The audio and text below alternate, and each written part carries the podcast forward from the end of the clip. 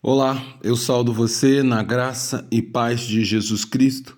Eu sou o pastor Antônio Marcos, sou pastor da Igreja Batista em Pinheiral. E hoje, pela bondade e misericórdia do Senhor, eu quero compartilhar com você a palavra de Deus naquilo que ela pode abençoar e edificar a sua vida. Para isso, então, eu quero continuar compartilhando com você a devocional Apóstolo Paulo, Vida e Obra hoje no título A Caminho de Roma e a Picada da Serpente, no texto que se encontra em Atos, capítulo 28, do verso 1 ao verso 5, que diz: Uma vez em terra, verificamos que a ilha se chamava Malta. Os nativos nos trataram com singular humanidade, porque, acendendo uma fogueira, acolheram a todos nós por causa da chuva que caía e por causa do frio tendo Paulo ajuntado e tirado a, ajuntado e atirado à fogueira um feixe de gravetos, uma víbora, fugindo do calor, prendeu na, sua, na mão dele. Quando os nativos viram a víbora pendurada à mão de Paulo, disseram uns aos outros: Certamente esse homem é um assassino, porque, salvo do mar, a justiça não o deixou viver. Porém, ele, sacudindo a vibra no fogo, não sofreu mal nenhum. Após o apóstolo Paulo e toda a tripulação que estava com ele terem sobrevivido ao naufrágio sem que nenhuma alma se perdesse, agora todos estavam na praia, debaixo de chuva e muito frio. Porém, a boa mão do Senhor, a quem Paulo amava e servia, ainda estava sobre eles não apenas para guardar suas vidas, mas também para fazer com que os moradores da ilha, que se chamava Malta, tratasse-os com compaixão e bondade. Assim, estes o receberam sob o calor de uma grande fogueira. Muitos entre a tripulação recolhiam gravetos a fim de manter a grande fogueira acesa. E Paulo, como um bom servo do reino de Deus, estava entre eles que buscavam sustentar o fogo. Isto nos lembra que o reino de Deus é marcado pela disposição em servir aos outros e a Deus, como disse o próprio Senhor Jesus, por ocasião que lavou os pés dos discípulos.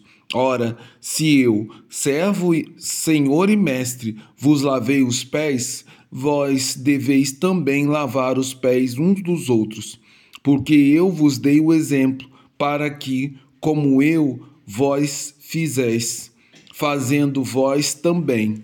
Na verdade, na verdade vos digo que não é o servo maior do que seu senhor, nem o enviado maior do que aquele que o enviou.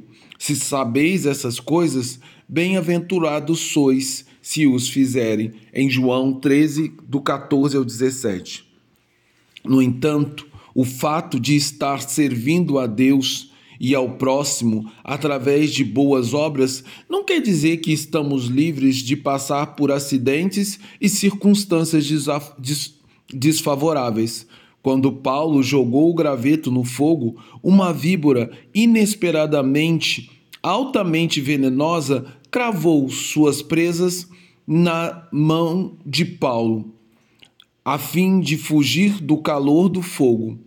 Todos os moradores da ilha viram o que tinha acontecido e chegaram a pelo menos duas conclusões.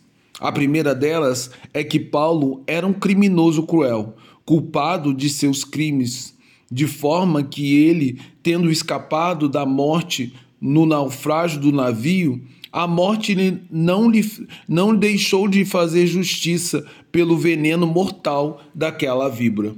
A segunda conclusão é que eles julgavam que, que restava poucos minutos de vida para Paulo e que uma pequena serpente faria o serviço que uma multidão de judeus enfurecidos não conseguiu fazer pensando que a vida de Paulo estivesse sobre a mão do acaso.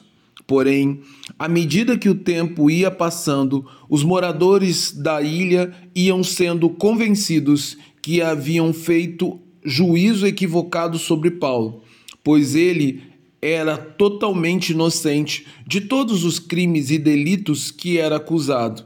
E mais do que isso, Paulo tinha consciência limpa diante do próprio Deus. Por último, não seria uma víbora, uma simples víbora, assim como não foi a fúria dos, de muitos judeus, nem a fúria do mar, que tiraria a vida de Paulo, porque esta está não está à mercê do destino ou de qualquer outra força que os homens possam conhecer. Paulo, assim como todos os crentes em Jesus, tem a sua vida nas mãos apenas de Deus, e somente Deus pode determinar quando seus servos vão deixar esse mundo e entrar no reino dos céus, como disse Jó. Deus deu, Deus tirou. Bendito seja o nome do Senhor. Os moradores da ilha, à semelhança da grande multidão que seguia Jesus pelo caminho, mostraram certa volatilidade e mudaram rapidamente de opinião. Assim, aquele que para eles era um cruel criminoso, ao sobreviver ao veneno de uma víbora, passou a ser tratado como um deus.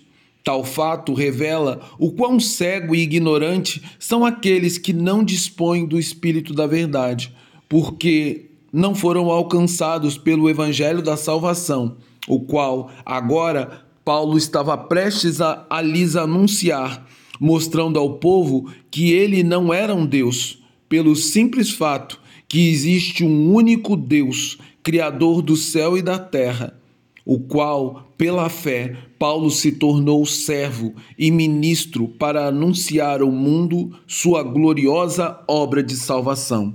Portanto, eu convido você, meu querido e amado ouvinte, a, pela fé, colocar a sua vida e tudo o que você possui nas mãos poderosas e gloriosas de Deus, a quem Paulo servia e tanto amava, a fim de que você também possa receber a salvação e a vida eterna que Paulo já desfrutava.